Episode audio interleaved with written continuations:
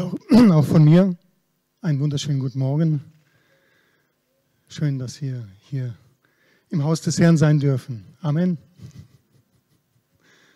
Ja, das Amen darf noch ein bisschen lauter sein, trotz Masken. Amen. genau. Ich habe das Bild angeschaut und habe gesagt, wow, was für ein Morgen. Dann habe ich da rausgeschaut und dachte, okay, was ist jetzt Realität? Das oder das? okay, heute ist das Realität, aber ja, Gottes Gegenwart ist Realität, ob wir sie nun sehen oder nicht. Sie ist real und seine Nähe, seine, ja, seine Verheißungen sind real heute Morgen.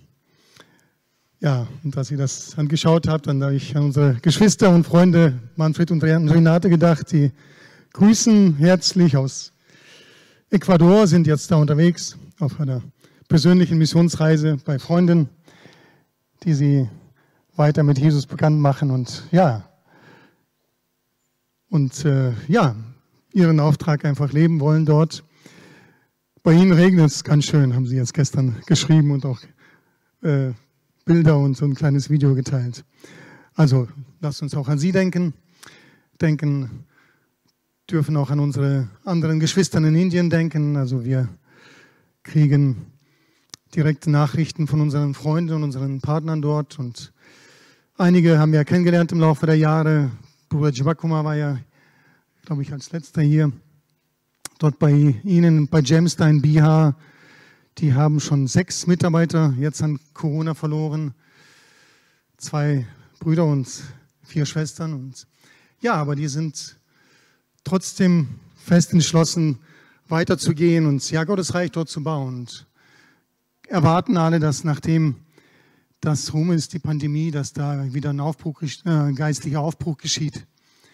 Wir dürfen unsere Geschwister mittragen im Gebet, die Nöte, aber auch die Erwartungen und auch für unser Land, dass auch hier Aufbruch geschieht, dass unser Saal, sobald es wieder möglich ist, richtig voll, voll, voll wird mit Menschen, die Gott suchen und die Gott, auch, die Gott auch finden dürfen hier und durch dich und mich auch vielleicht auch den, ja, begleitet werden können auf dem Weg zu Jesus, auf dem Weg des Glaubens. Auf dem Weg des Glaubens. Heute möchte ich meine kleine Reihe über den Glauben abschließen. Ich habe vor einigen Wochen ja darüber gepredigt, von Glauben zu Glauben, was es bedeutet, biblischer Glaube, Glaube im Sinne des Neuen Testaments.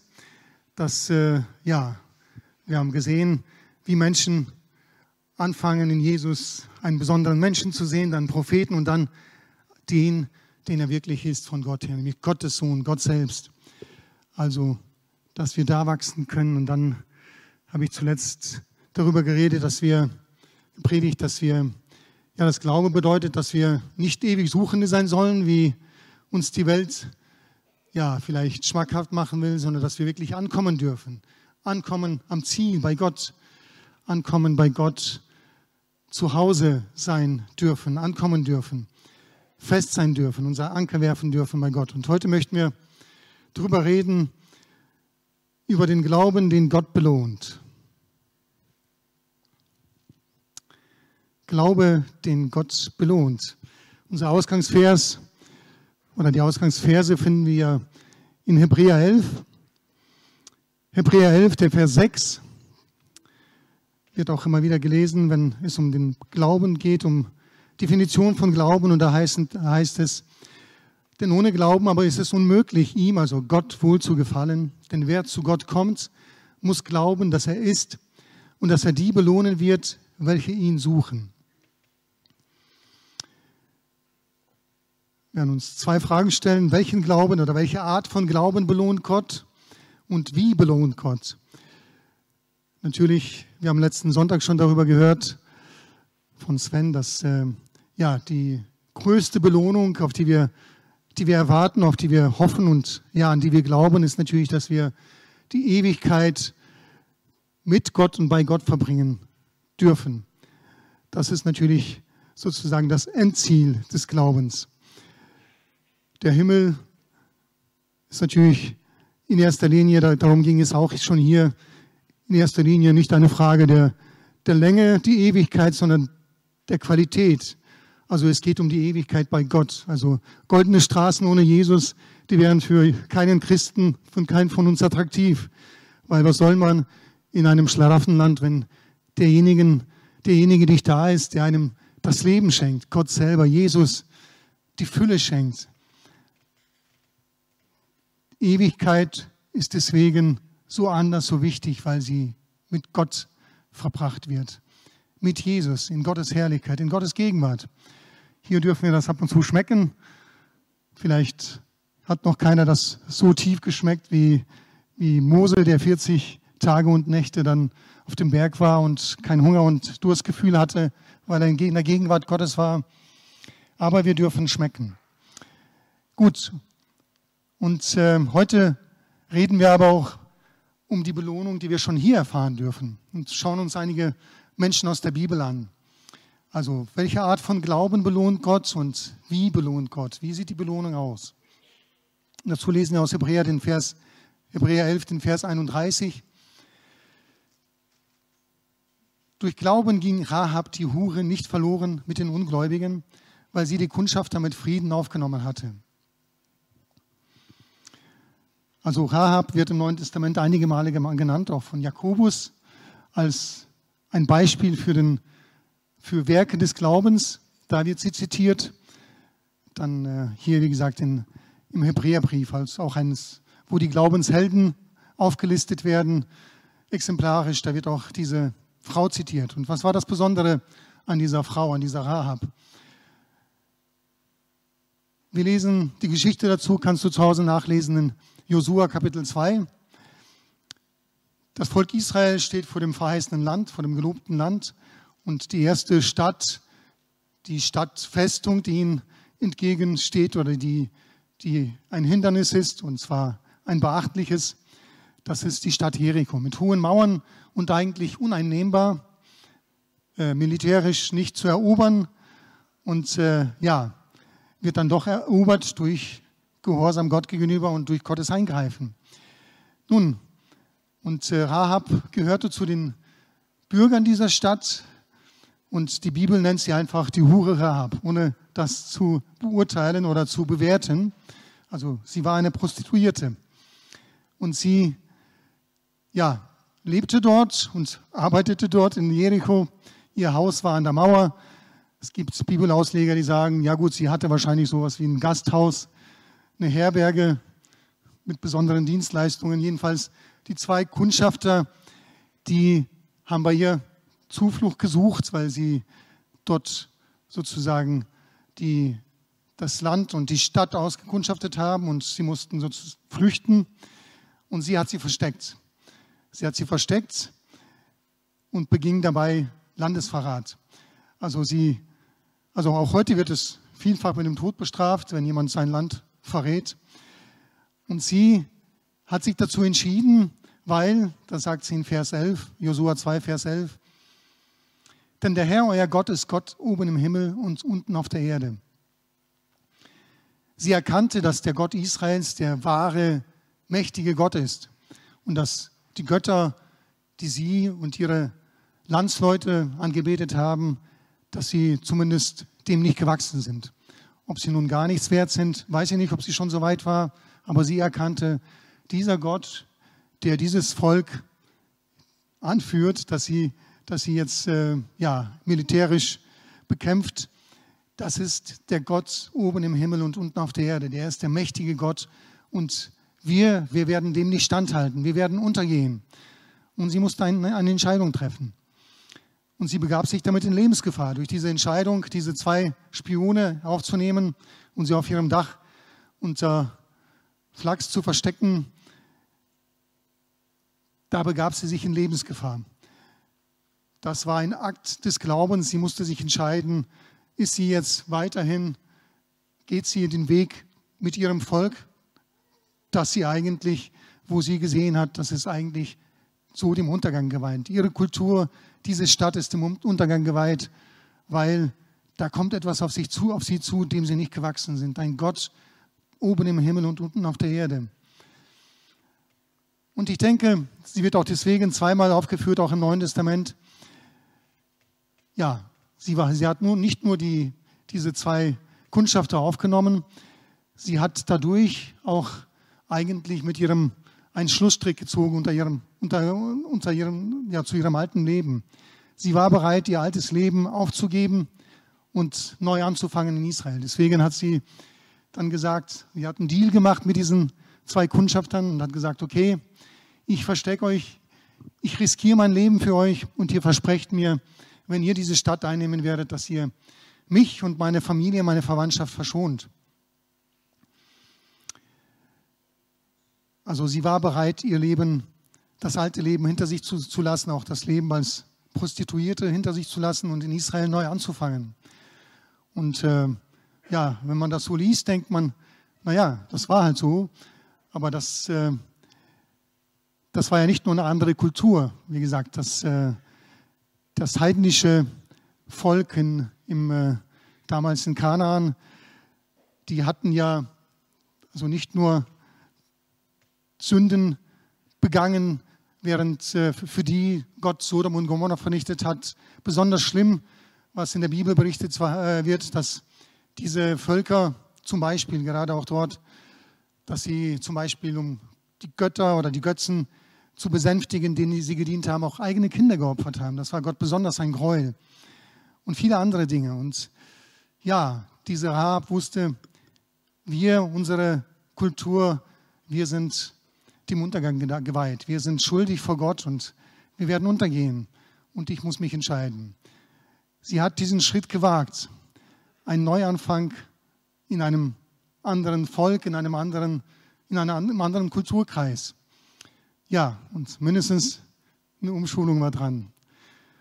Also sie konnte nicht so weitermachen wie bisher. Und vielleicht, wer denkt, es ist einfach, ja, in einer anderen Kultur neu anzufangen. Ich weiß nicht, da können wir unsere Geschwister fragen aus Afrika, ob das einfach ist. Ich habe, wir haben jetzt gestern äh, zusammen mal angeschaut, einen, einen, Artikel von dem, von dem äh, bissigen Fokuskolumnist Fleischhauer. Er hat ein Experiment gemacht.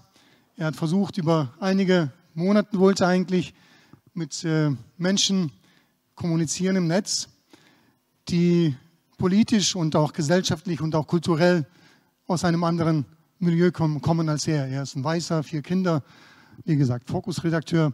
Und dann hat er sich andere ausgesucht, die eben ganz aus einer anderen Ecke kamen. Und dann haben sie gestartet.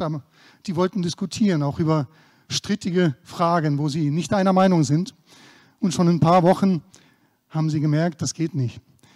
Die anderen, die wollten nicht diskutieren, die wollten nur ihren Standpunkt nennen, die Grenze nennen und Punkt aus. Und ja, Diskussion war nicht gewünscht. Also es ist die Grenzen auch zwischen Kulturen, die sind nicht so fließend, wie wir denken. Das war sicherlich auch für Raab und ihre Familie nicht einfach, in Israel neu anzufangen. Sie hat es aber gewagt. Und was war ihre Belohnung? Nun, sie rettete ihr Leben und das ihrer Angehörigen. Was für sie spricht, sie dachte nicht nur an sich, sie dachte auch an ihre Familie. Sie hat gesagt, meine Eltern, meine Geschwister, also meine Verwandten, die möchte ich auch, dass sie gerettet werden, wenn ich das mache, dies, das, dies riskiere. Und sie wurde gerettet. Und nicht nur das. Sie hat in Israel, sie wurde ein Teil der Gemeinde des erwählten Volkes Israel. Und sie heiratete Salmon, der war nicht einfach irgendjemand, er war dann ein Vorfahre von David und ging in den Staumbaum vor Jesus ein. Das ist schon ja, sehr bezeichnend. Das wusste, wusste sie damals alles nicht. Das war dann, das wissen wir jetzt im Rücken sozusagen, wenn wir die Geschichte anschauen, Gottes Weg mit seinem Volk, mit, mit der Menschheit. Aber diese Frau, ja, wir würden sagen, unwürdig, mit einem Beruf, der, ja, der gar nicht geht, so aus unserer moralischer christlichen Sicht. Sie darf schon damals im Alten Testament neu anfangen, darf einen Glaubensschritt wagen, darf neu beginnen in Israel und kommt sogar in den Stammbaum von Jesus rein.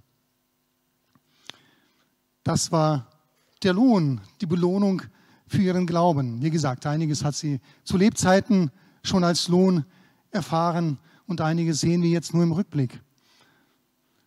Dann einige Generationen später gibt es noch eine Frau da in der Bibel, nämlich die Ruth, vielen oder den meisten Bibellesern gut bekannt, auch eine Nicht-Israelitin, eine Moabiterin. Moab war auch ein Volk, das dauernd mit Israel eigentlich im Krieg lag. Feinde Israels, damals abstammend von Lot durch, äh, naja, sehr zweifelhafte Tat seiner Töchter. Ruth, eine Moabiterin, Moabiterin, nicht zum Volk Israel gehörend.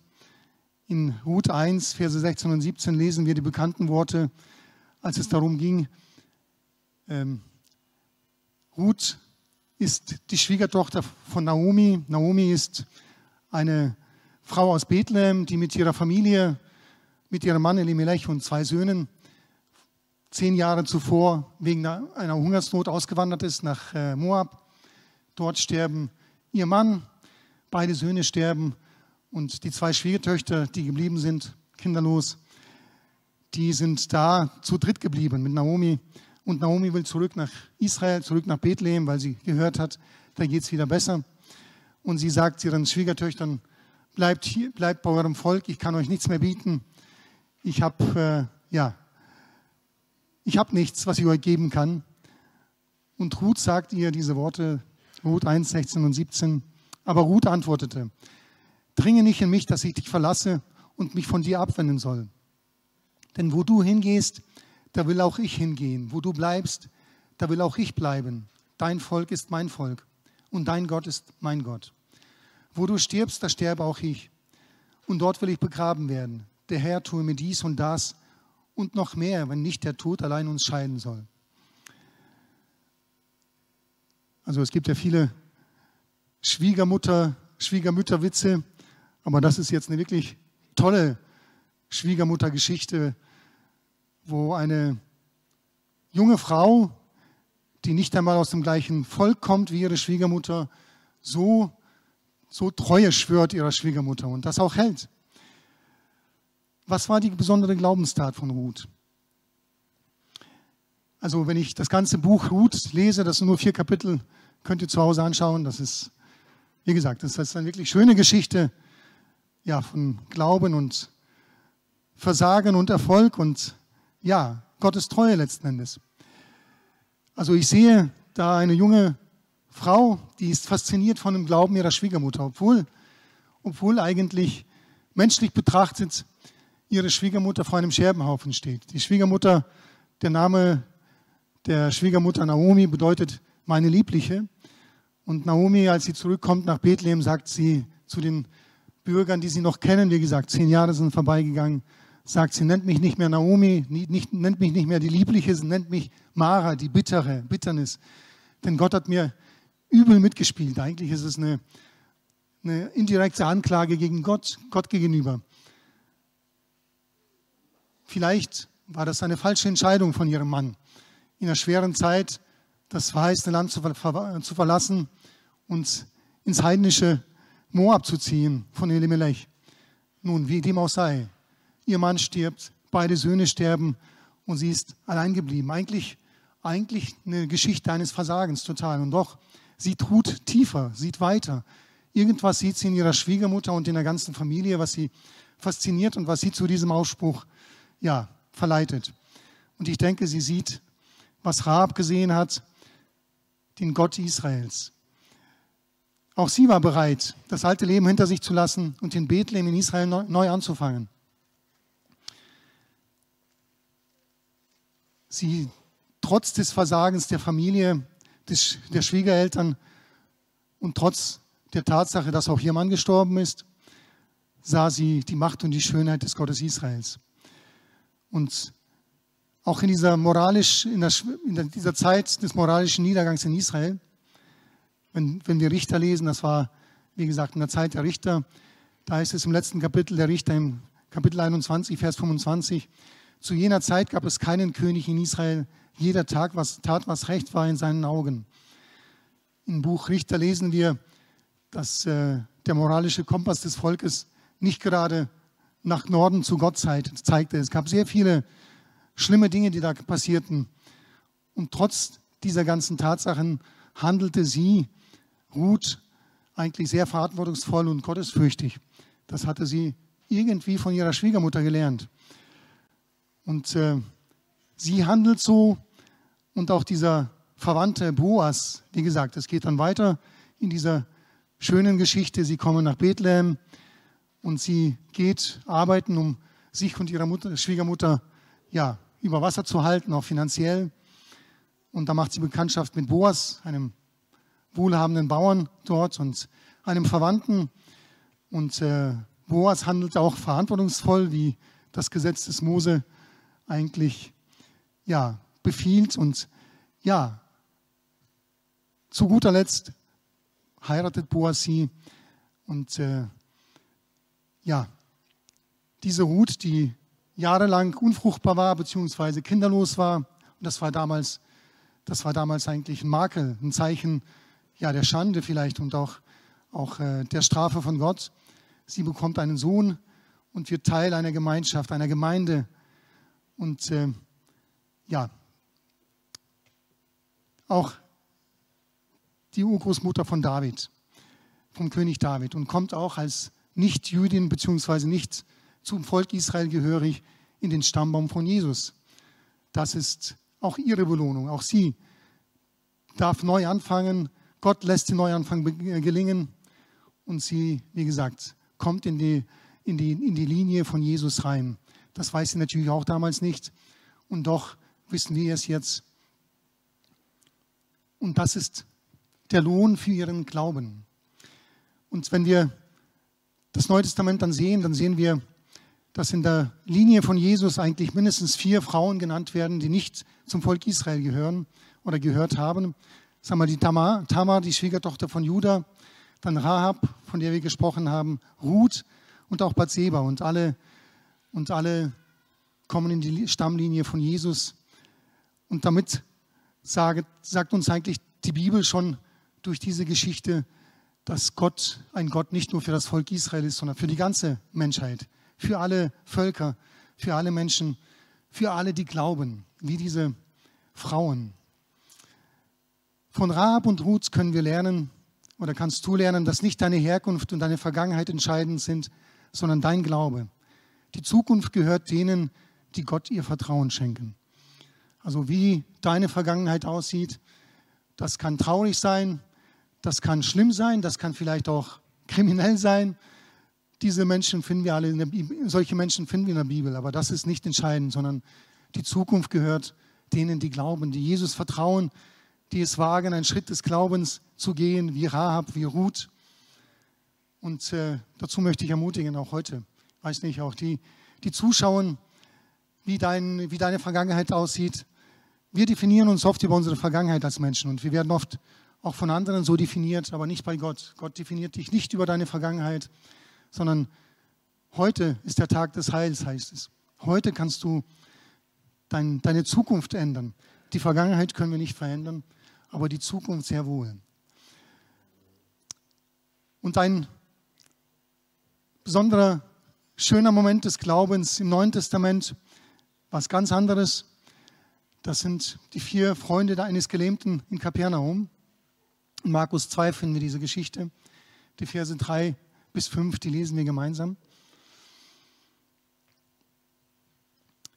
Und etliche kamen zu ihm, zu Jesus, und brachten einen Gelähmten, der von vier Leuten getragen wurde. Und da sie wegen der Menge nicht zu ihm herankommen konnten, deckten sie dort, wo er war, das Dach ab. Und nachdem sie es aufgebrochen hatten, ließen sie die Liegematte herab, auf welcher der Gelähmte lag. Als aber Jesus ihren Glauben sah, sprach er zu dem Gelähmten, Sohn, deine Sünden sind dir vergeben. Auch diese Geschichte haben wir schon wahrscheinlich doch oft gehört. Aber geh mal in Gedanken durch diese Geschichte. Jesus ist in einem Haus, ein Flachdach, nicht betonierte Decke, gedeckt mit was auch immer, mit Zweigen, mit, äh, mit äh, Ästen, also wie es da halt in, äh, üblich war in Israel, im alten Israel. Und da kommen vier Freunde mit einem Gelähmten, einem Freund, und sie wollen unbedingt ihn zu Jesus bringen. Aber geht nicht. durch die Tür geht es nicht rein. Nicht nur das ganze Haus ist voll, auch um das Haus herum ist alles voll. Und Sie müssen auch eine Entscheidung treffen. Sie müssen auch ein, etwas riskieren. Aber das Schöne ist an dieser Geschichte, das riskieren Sie nicht mal für sich. Nicht für sich, nicht, nicht für, eigenes, für ein eigenes Problem, sondern für Ihren Freund. Das tun Sie für Ihren Freund. Ja, was ist Ihre Glaubenstat? Ja, Sie deckten das Dach ab. Ich weiß nicht, ob der Eigentümer so begeistert war, ob Sie ihn gefragt haben. Steht hier nicht. Es gab damals noch keine Versicherungen wie heute, Gebäudeversicherung. Vielleicht hatten Sie anschließend ein Riesenproblem mit dem Eigentümer. Ich weiß es nicht. Aber Sie mussten eine Entscheidung treffen und Sie haben gesagt, wir wollen unbedingt unseren Freund bei Jesus haben und wir machen das jetzt. Und Sie haben das Risiko auf sich genommen und haben es getan. Und Sie haben es getan, wie gesagt, nicht für sich, sondern für einen anderen, für Ihren Freund. Jemand hat diese Art von Glauben ein Fürglaube genannt. Nicht mehr, nicht mehr für mich glauben, sondern für jemand anderen glauben. Das ist besonders schön, wenn wir als Christen auch dazu kommen können, dass wir nicht nur für uns glauben, sondern für andere Menschen, dass wir, ja, das machen wir, wenn wir jeden Sonntag für andere beten. Wir möchten für andere glauben. Wir möchten wie diese Freunde andere zu Jesus bringen. Und ich weiß nicht, ob du schon mal ein Dach deswegen abdecken musstest. Ich denke nicht. Ist ja auch schwierig in Deutschland oder in diesem Teil Europas. Aber vielleicht etwas anderes. Riskieren für einen Freund, damit er zu Jesus kommt. Also diese vier Freunde machen es. Und sie handeln völlig uneigennützig. Sie haben davon gar nichts, außer vielleicht Probleme. Und sie tun es trotzdem aus Liebe zu ihrem Freund, weil sie so glauben, so fest glauben, dass es geschehen wird. Und was war die Belohnung? Die Belohnung, ja, Jesus sah ihren Glauben. Jesus sah nicht mal den Glauben des Gelähmten, von dem wird gar nicht geredet, sondern Jesus sah ihren Glauben und spricht zum Gelähmten, deine Sünden sind dir vergeben. Das ist das Größte, was einem Menschen geschehen kann. Rein werden, bereinigen, das Verhältnis bereinigen mit Gott. Sündenvergebung. Und das andere folgte auf dem Fuße. Das, worum es den Freunden ging, nämlich, dass ihr Freund wieder heil wird, das ist dann auch geschehen. Also wir dürfen auch für andere glauben. Dazu möchte ich ganz bewusst ermutigen, alle, die wir schon länger mit Jesus unterwegs sind, glaube nicht nur für dich, nicht nur, bring nicht nur deine Probleme und deine Not vor, Jesus, vor Jesus, sondern auch die deiner Freunde. Und wenn es sein muss, dann riskiere auch etwas für deine Freunde. Sei mal völlig uneigennützig und tue es was, etwas für deine Freunde. Und Jesus belohnt solchen Glauben. Deine Sünden sind dir vergeben. Das ist das Beste und Wichtigste, was wir wünschen, auch für die Menschen, die, wir, die uns auf dem Herzen liegen. Nicht nur, dass sie körperlich heil werden, sondern dass sie, dass sie im Reinen mit Gott sind, dass sie ihre Sünden vergeben sind, dass sie zu Gott ja, ein Verhältnis, eine Beziehung aufbauen können. Das waren jetzt drei Beispiele vom Glauben, den die Bibel belohnt. Es gibt natürlich auch falsche Motivationen, auch in der Bibel, auch davon lesen wir in der Bibel. Und das hat natürlich keine Verheißung. Davon gibt es mindestens ein Beispiel im Neuen Testament, Apostelgeschichte 8. Da lesen wir von einem, der auch zumindest vordergründig gläubig geworden ist. Die Verse 18 bis 24 in Samarien oder in Samaria. Da ging Philippus nach Samaria, predigt und Leute bekehren sich scharenweise. Die ganze Stadt kommt in Aufruhr und dann kommen die Apostel und predigen und die Menschen und legen den Menschen die Hände auf und ja, der Heilige Geist kommt herab, fällt herab wie zu Pfingsten und es, äh, ja, es geschehen wunderbare Dinge. Heilungen, ja, Menschen werden neu. Wie gesagt, die ganze Stadt ist verändert, ist in Aufruhr. Und da gibt es eine Person, die war vorher naja, so ein kleiner Superstar in dieser Stadt, nämlich Simon der Zauberer. Wir lesen von ihm, dass er auch einige Tricks auf Lager hatte und wahrscheinlich nicht nur Tricks, sondern auch wirklich, ja, war in Verbindung mit Mächten, aber das waren keine göttlichen Mächte und konnte einiges. Und auch dieser sieht das Ganze und ja, wird gläubig an Jesus Christus. Und dann kommen die Apostel und Simon sieht, was da geschieht durch diese einfachen Menschen und dann sagt er, lesen wir, wie gesagt, in Versen 18 bis 24. Als aber Simon sah, dass durch die Handauflegung der Apostel der Heilige Geist gegeben wurde, brachte er ihnen Geld und sprach, Gebt auch mir diese Vollmacht, damit jeder, dem ich die Hände auflege, den Heiligen Geist empfängt. Petrus aber sprach zu ihm, Dein Geld fahre mit dir ins Verderben, weil du meinst, die Gabe Gottes mit Geld erwerben zu können. Du hast weder Anteil noch Erbe an diesem Wort, denn dein Herz ist nicht aufrichtig vor Gott. So tu nun Buße über diese deine Bosheit und bitte Gott, dass er dir die Tücke deines Herzens vielleicht vergeben werden mag. Denn ich sehe, dass du in bitterer Galle steckst und in Fesseln der Ungerechtigkeit. Da antwortete Simon und sprach, betet ihr für mich zum Herrn, dass nichts von dem, was, ich, was ihr gesagt habt, über mich komme. Wichtig, sehr wichtig für uns, dass wir aus der richtigen Motivation her Dinge erbitten. Das lesen wir auch bei Jakobus. Im Glauben, aber auch aus der richtigen Motivation. Nicht irgendwie, um damit jemanden zu beeindrucken sondern damit Gottes Reich gebaut wird und Gottes, ja, dass Menschen verändert werden durch Gott. Dieser Simon hat es noch nicht begriffen. Wir lesen auch nicht weiter, ob er es irgendwann mal begriffen hat, aber nur vordergründig hat er erstmal, äh, ja, wurde er gläubig und hat sich taufen lassen. Bete zuerst, dass Gott dir die richtige Motivation schenkt, schenkt für deine Bitten und dann bitte für dich, bitte für andere, glaube es. Was wäre eine Predigt über den Glauben, wenn wir nicht auch jetzt dafür Beispiele hätten? Ich weiß nicht, wie gesagt, unsere Geschwister Manfred und Renate sind jetzt da unterwegs im Glauben und wir wünschen ihnen alle, dass sie, dass sie da Gottes Geist erleben, dass Gott wirkt, dass Gott ihren Glauben belohnt. Und äh, jeder von uns kennt wahrscheinlich Menschen, die im Glauben auch hier schon Dinge bewegen konnten und einen Glauben hatten, den Gott belohnt hat.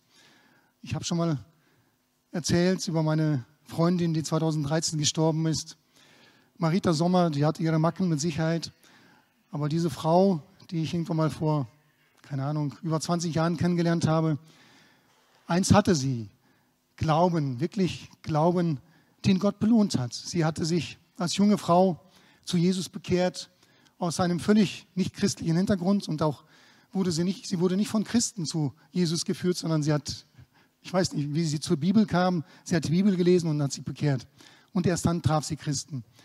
Sie hatte schon mit 19 zum ersten Mal, wurde bei ihr Krebs diagnostiziert und dann mit 60 ist sie dann an Krebs gestorben. Zwischendurch hat sie Gott immer wieder durchgetragen. Und äh, zusammen mit ihrer Freundin äh, hat sie da in äh, Dorohoi in Ostrumänien das Kinderdorf aufgebaut. Und das war eigentlich alles durch Glauben. Und solange ich sie gekannt habe, und das war doch eine beachtliche Zeit, über zehn Jahre, hat sie eigentlich aus Glauben gelebt als Mensch. Sie hat kein Gehalt bezogen, sondern hat sich sozusagen aus Glauben von Gott finanzieren lassen. Das hat funktioniert. Ich empfehle das jetzt keinem, der eine Familie hat, einfach so. Aber wie gesagt, sie hat das praktiziert und Gott, Gott hat es auch, Gott hat, hat sie dazu bekannt. Und eines konnte ich feststellen an ihrem Leben, sie hatte zwar kein Gehalt, kein festes Gehalt, aber sie lebte nicht schlechter als ich und meine Familie. Gott hat sie versorgt. Jemand hat ihr ein gutes Auto geschenkt, also kein, kein Gogomobil und kein Trabi, ein gutes Auto, ein Mittelklasse-Auto. Okay, auch kein Mercedes, aber gutes Auto und auch Urlaub durfte sie machen, weil, weil jemand das geschenkt hat. Und da musste ich auch feststellen, auch heute belohnt Gott Glauben. Jeder auf seine Weise, jeder auf seine Weise.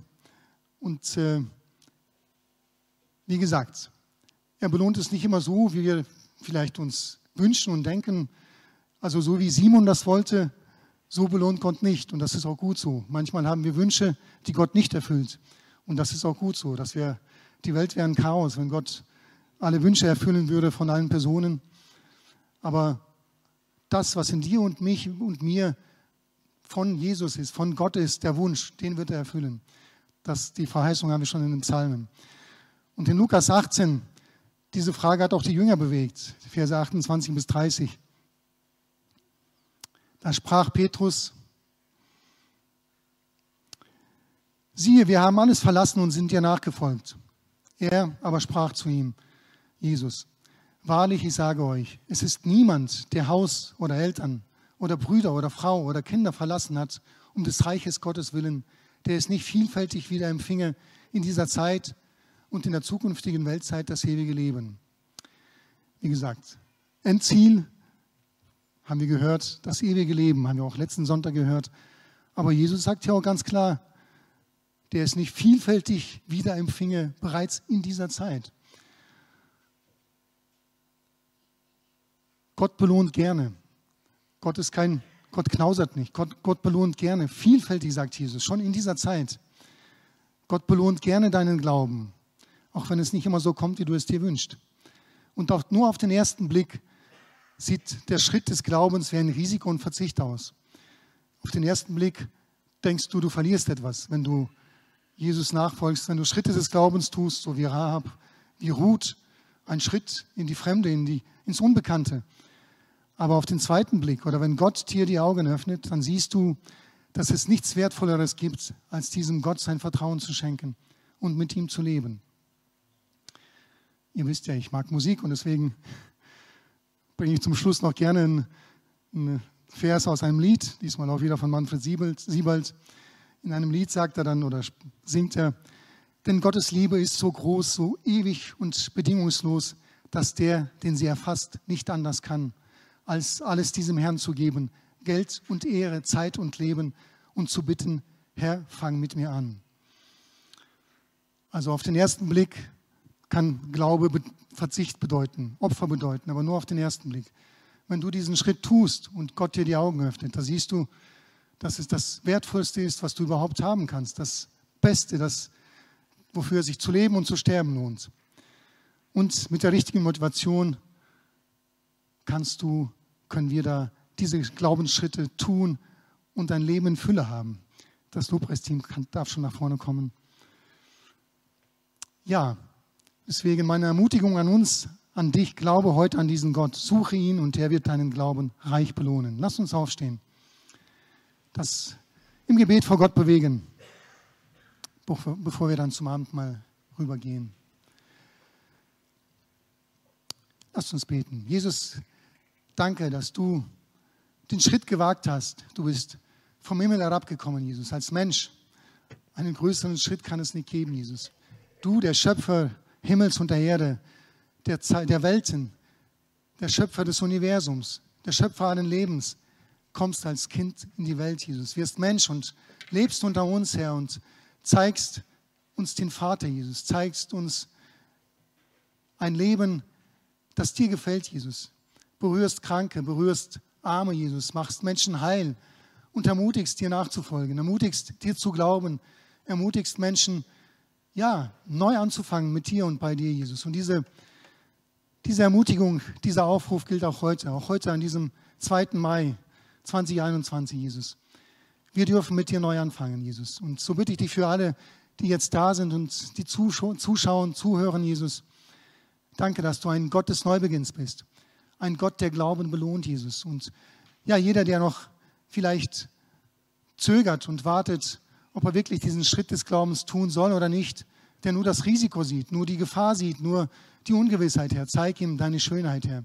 Zeig ihm dein Reich, deinen, diese Perle, Jesus. Zeig ihm dich selber, Jesus. Danke, Jesus, von ganzem Herzen. Wir preisen dich, Jesus. Wir ehren dich. Danke, Jesus, Herr. Ja, Jesus, danke, Jesus. Wir preisen dich.